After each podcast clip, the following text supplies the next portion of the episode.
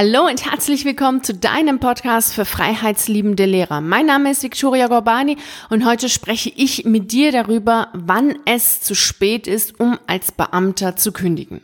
Vielleicht hast du jetzt sofort eine Zahl im Kopf und denkst dir, wenn du 35 bis 30 bis 45 bis 50, 55, 60 bist, dann ist es definitiv für dich zu spät, um als Beamter oder Beamtin zu kündigen. Ich dachte damals, als ich 33 Jahre alt war, dass es zu spät sei, um als Beamtin zu kündigen. Demnach kann ich den Gedanken, zu alt zu sein, dass es zu spät ist, sehr gut nachvollziehen. Aus meiner Erfahrung als Berufsschullehrerin weiß ich, dass der Gedanke, zu alt zu sein, bereits 17-Jährige haben. Also schon damals habe ich erlebt, wie junge Menschen mit 17, 18, 19 das Gefühl hatten, zu alt zu sein, um eine Ausbildung, die sie überhaupt nicht mochten, abzubrechen und etwas anderes zu machen. Davon erzähle ich dir in dem Artikel mit 40 Kündigen ist das zu spät. Den Artikel verlinke ich dir hier zu dieser Podcast-Folge. Du kannst ihn dir dann durchlesen. Demnach ist dieser Gedanke des zu alt, zu spät zu sein selbstverständlich jetzt kein Gedanke, der jetzt nur bei Beamten oder nur bei Lehrern auftaucht. Natürlich nicht. Es ist einfach bei allen Menschen in dieser Gesellschaft vorhanden, dass sie denken, sie seien zu alt und es sei schon zu spät. Auch wenn dieser Gedanke jetzt nichts Typisches ist für Lehrer und Beamte, ist es dennoch so, dass du als Beamter in einer Sonderstellung bist. Ist doch klar, du bist immer etwas ganz Besonderes. Und auch in diesem Fall bist du was ganz, ganz Besonderes. Denn bei deiner Kündigung geht's natürlich auch hier um die Pensionsansprüche, die dann nicht mehr vorhanden sind. Und deswegen ist es gefühlt für dich so, dass du alles nochmal neu berechnest und das Gefühl hast, dass du tatsächlich auch was verlierst. Also es geht bei dir jetzt nicht nur um den Gedanken, oh mein Gott, ich bin zu alt, um etwas Neues zu finden, sondern es geht hier auch bei dir um den Gedanken, lohnt sich das aus finanzieller Sicht? Ist es denn überhaupt klug noch zu kündigen oder ist es jetzt unklug aufgrund dessen, dass du deine Pensionsansprüche verlierst? Dazu habe ich auch ein sehr ausführliches Video gemacht. Am Freitag habe ich das Video hochgeladen auf YouTube. Also ein sehr ausführliches Video in der Hinsicht, dass ich mit dir zusammen nochmal ganz genau analysiere, wie du für dich herausfindest, ob du bereits zu alt bist, um zu kündigen oder nicht. Das Video solltest du dir auch auf jeden Fall anschauen. Hier in dieser Podcast-Folge möchte ich auf einen Aspekt nochmal intensiver eingehen, was ich jetzt in dem Video nicht getan habe, da sonst das Video einfach viel zu lang geworden wäre. Das Video ist jetzt schon sehr lang geworden. Aber es ist ein sehr wichtiges Thema, denn es ist ja wichtig, dass du für dich Klarheit gewinnst und demnach ist es logisch, dass es nicht innerhalb von fünf, sechs Minuten besprochen ist. Und wichtig ist das Thema nicht nur aufgrund der Pension und die Verluste, die du jetzt haben wirst aus finanzieller Sicht betrachtet, sondern ganz einfach, weil es um deine Lebenszeit geht. Und das ist auch der Schwerpunkt, den ich hier für diese Folge setzen möchte. Denn natürlich einerseits ja, es geht um die Pensionsansprüche, die dann nicht mehr vorhanden sind. Und gerade deswegen denken ja auch schon Menschen, die Anfang 20 sind oder Mitte 20 sind, dass es bereits zu spät sei, um zu kündigen. Und ähm, weil sie einfach das Gefühl haben, dass sie etwas ganz, ganz Tolles, Besonderes verlieren, wenn sie keine, wenn sie diesen Beamtenstatus nicht mehr haben. Und es ist tatsächlich so, dass ich immer wieder E-Mails bekomme von jungen Beamten, die 22 sind, 24 oder 26 sind und das Gefühl haben, dass wenn sie jetzt kündigen, etwas ganz, ganz Wichtiges, Großartiges verlieren und dementsprechend etwas total Schlimmes getan haben, einen absolut großen, unverzeihlichen Fehler begangen haben mit ihrer Kündigung und dementsprechend auch ein fürchterliches, grausames, schreckliches Leben haben werden. Und das ist ein Gedanke, den ich selbst auch hatte. Also, ja, wenn ich manchmal darüber nachdenke, was ich so selbst alles damals gedacht habe, dann kann ich das sehr gut nachvollziehen, dass es so ist, dass ähm, der Gedanke da ist, etwas eben total, total Tolles zu verlieren und total doof zu sein, wenn du kündigst und damit auch die Pension abgibst. Denn klar, wenn du kein Beamter mehr bist, wirst du natürlich im Ruhestand auch keine Pension bekommen. Und das ist ein Gefühl, was sehr viele haben. Sicherlich hast du das auch, dass du, wenn du das machst, also wenn du kündigst, wenn du die Pension dann nicht mehr hast, einen Fehler begehst. Und je älter du bist, desto eher ist natürlich auch das Gefühl, viel zu verlieren.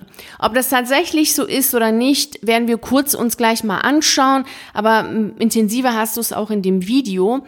Ich möchte erst einmal noch mal einen, einen anderen wichtigen Punkt hier nennen, den ich selbst immer wieder hatte, als ich damals äh, mit dem Gedanken gespielt habe zu kündigen und immer wieder dann diese Pension kam, sowohl bei mir selbst, aber natürlich auch von der Außenwelt. Ob es jetzt Freunde waren, ob es meine Familie war oder ob es Kollegen waren. Es war dann immer so, oh, du verlierst doch aber deine Pensionsansprüche. Was ist dann, wenn du alt bist? Was ist im Ruhestand? Was, was kriegst du dann? Was ist denn dann los?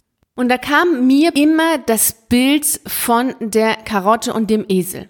Sicherlich kennst du das Karottenprinzip und es geht ja darum, dass hier einem Esel ein Anreiz, als eine Karotte eben als Anreiz sichtbar gemacht wird, aber dass diese Karotte nicht erreichbar ist. Und genau so fühlte ich mich auch.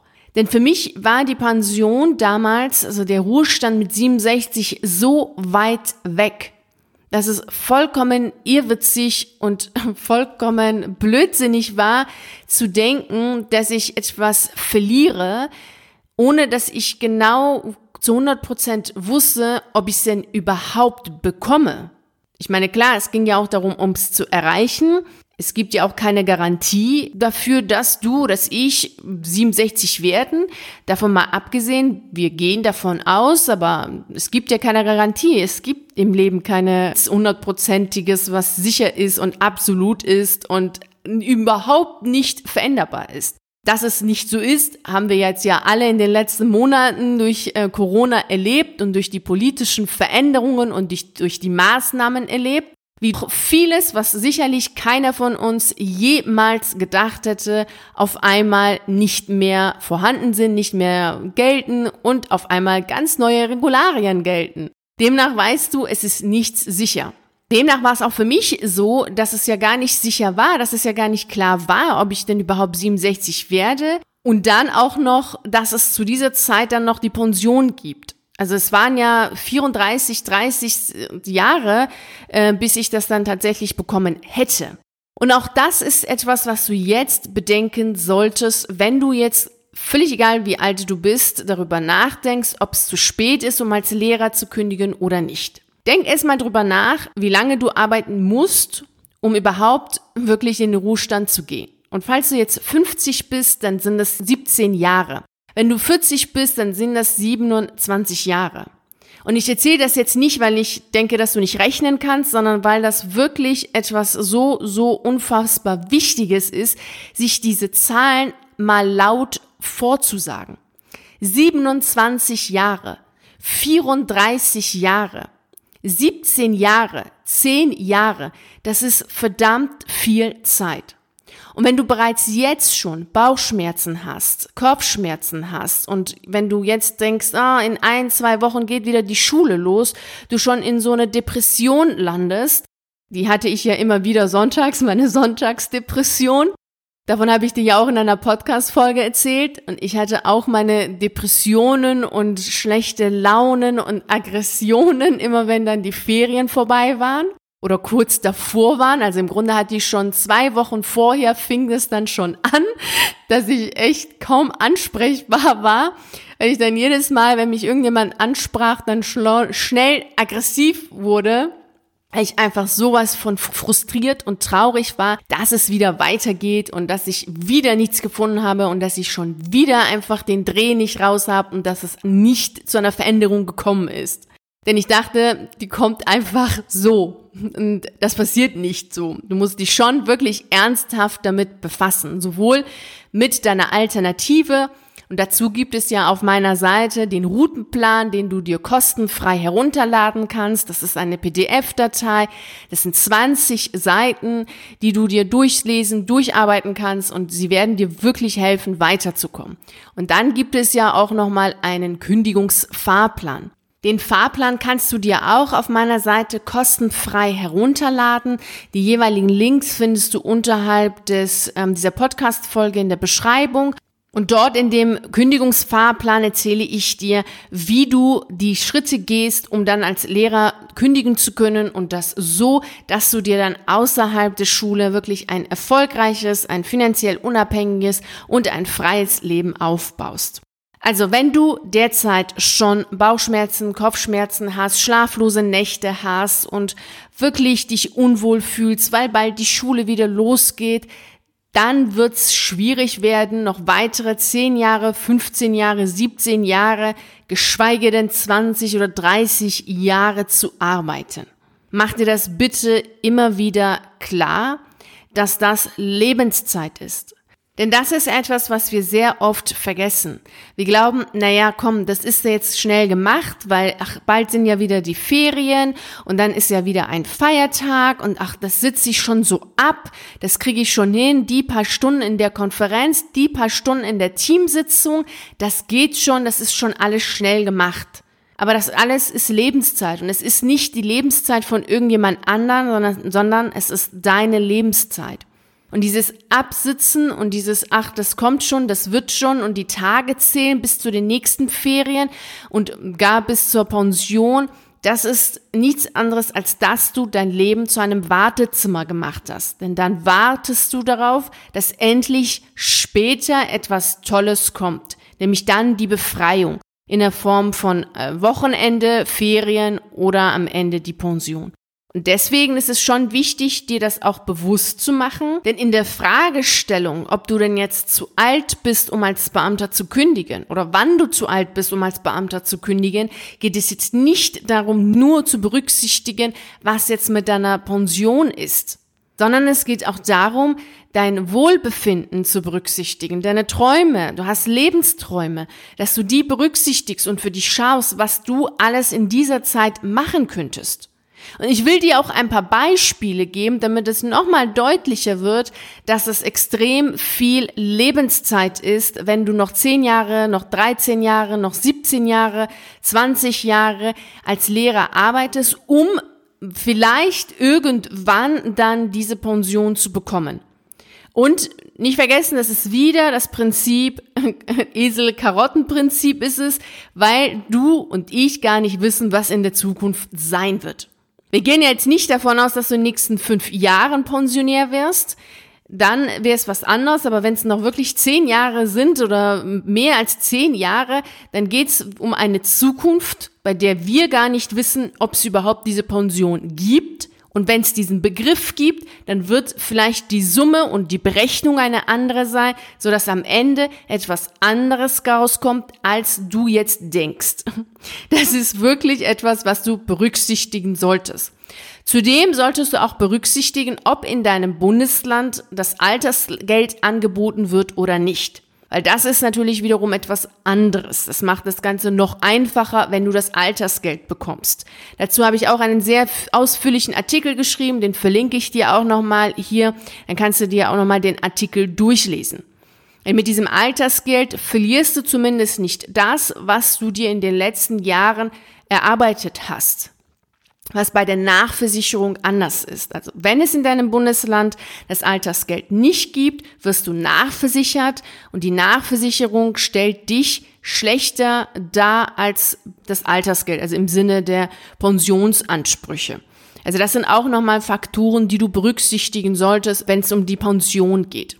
Dann aber natürlich immer wieder die Lebenszeit und was kannst du innerhalb dieser Zeit machen. Und da möchte ich dir jetzt mal drei Beispiele nennen, was denn möglich wäre, um dir zu verdeutlichen, dass das wirklich extrem viel Zeit ist, in der du, anstatt in der Schule zu sitzen, dich zu ärgern, krank zu werden, depressiv zu werden, etwas viel, viel Schöneres machen kannst.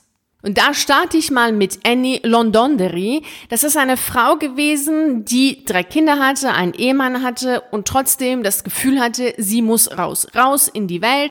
Sie hatte keine Lust auf Boston, sie hatte keine Lust auf das Leben, wie es zu der Zeit war für eine Frau. Denn es geht hier um das Jahr 1894. Und am 27. Juli 1894 startet Annie eine etwas wirklich für die damalige Zeit ungewöhnliche Aktion. Sie nimmt ihr Fahrrad und möchte damit die Welt bereisen. Und damit ist sie auch die erste Frau, die mit dem Fahrrad die Welt bereist. Und dafür hat sie 14 Monate gebraucht. Sie startet 27.07.1894 und kommt am 24.09.1895 an. Und wenn eine Frau zu der damaligen Zeit mit drei Kindern und einem Ehemann, also du kannst dir vorstellen, was das für ein Skandal war, dass sie da ihre Kinder einfach zu Hause sitzen lässt mit ihrem Ehemann und losfährt. Es ist echt ein unglaubliches Skandal gewesen zu der Zeit. Und dass es wirklich einfach unfassbar auch ist, wie die, diese Frau auf diese Idee kommt zu sagen, ich werde jetzt mit meinem Fahrrad die Welt bereisen und bin damit dann auch die erste Frau. Und das ist sie auch und sie hat dafür 14 Monate gebraucht. Also du könntest zum Beispiel die Welt bereisen mit dem Fahrrad und vielleicht kommst du sogar schneller an. Das wäre ja eine Möglichkeit, die du hast, anstatt jetzt die Tage in der Schule zu sitzen mit der Hoffnung, dass du in 20 Jahren, in 10 Jahren, 15 Jahren die Pension bekommst. Und wenn du dich jetzt fragst, ja, aber was ist danach, nach den 14 Monaten, was mache ich dann? Dann solltest du dir die Podcast-Folge anhören, in der ich über die Alternativen spreche und dass Alternativen weitaus mehr sind als nur ein Jobwechsel. Hör dir auf jeden Fall nochmal die Podcast-Folge dazu an und denk dann noch mal ein bisschen auch freier, auch in der Hinsicht, was deine Alternativen angehen. Da möchte ich noch mal von einer anderen Frau sprechen. Ich bleib aber auch in der Zeit auch wieder in der Vergangenheit und ich sage dir auch, warum ich das tue. Nanny Blee, ich gehe davon aus, dass sie so ausgesprochen wird, wollte schneller sein als jeder andere zuvor. Auch sie wollte die Welt bereisen, jedoch nicht mit dem, mit dem Fahrrad, sondern mit dem Zug. Sie wollte einmal um die Welt so wie es ja auch in dem Roman ist, in 80 Tagen um die Welt und sie wollte schneller sein. Und sie hat es auch geschafft, in 72 Tage, 6 Stunden und 11 Minuten hat sie es geschafft. Sie ist gestartet am 14. November 1889, ist angekommen am 25. Januar 1890. Auch sie ist die erste Frau, die das getan hat, die einmal um die Welt gereist ist und das in 72 Tagen. Also du siehst, auch das wäre eine Möglichkeit, anstatt jetzt die nächsten Konferenzen mitzumachen und äh, dich dann über Digitalisierung und Zoom und Co zu unterhalten und wie sinnvoll und wie toll das alles sein wird und kann, könntest du die Welt bereisen in 72 Tagen. Noch eine andere Sache jetzt ist auch möglich. Du könntest das Ganze so machen wie Margaret Mitchell und ein Roman schreiben. Sie hat 1926 angefangen und 1936 ist dann auch das Buch veröffentlicht worden. Zehn Jahre hat sie dafür gebraucht. Es ist aber auch ein Meisterwerk geworden, denn sie hat das Buch geschrieben vom Winde verweht. Es ist ja bis heute das Buch oder der Film, also einige kennen das Buch, einige kennen den Film dazu. Es ist natürlich weltbekannt und ähm, die Geschichte zu schreiben hat zehn Jahre gedauert. Ich habe es dir jetzt auch erzählt, um deutlich zu machen, wie viel das ist. Also das ist echt verdammt viel Zeit. Zehn Jahre, 15 Jahre, zwölf Jahre. Und die absitzen zu wollen für ein später ist fatal ist aus meiner Sicht komplett fatal. Erst recht, wenn du leidest. Wenn du nicht leidest, ist es was anderes, aber dann würdest du dir auch jetzt diese Podcast-Folge hier nicht anhören. Wenn du schon den Gedanken hast zu kündigen, wenn du schon einmal diesen Gedanken in dir getragen hast und dass er aufgekommen ist und jetzt in dir immer wieder arbeitet, dann kannst du davon ausgehen, dass es schon Gründe dafür gibt und dass es an der Zeit ist, ernsthaft dich mit diesem Thema zu befassen. Kein Mensch denkt einfach so mal eben an Scheidung, wenn die Ehe voll toll ist. Wenn du schon an Scheidung denkst, dann ist die Ehe sicherlich schon na, beinahe kaputt, definitiv nicht mehr schön. Und so ist es auch mit der Kündigung. Also du denkst nicht an die Kündigung, weil der Job dich so unfassbar glücklich macht und zufriedenstellt und erfüllt.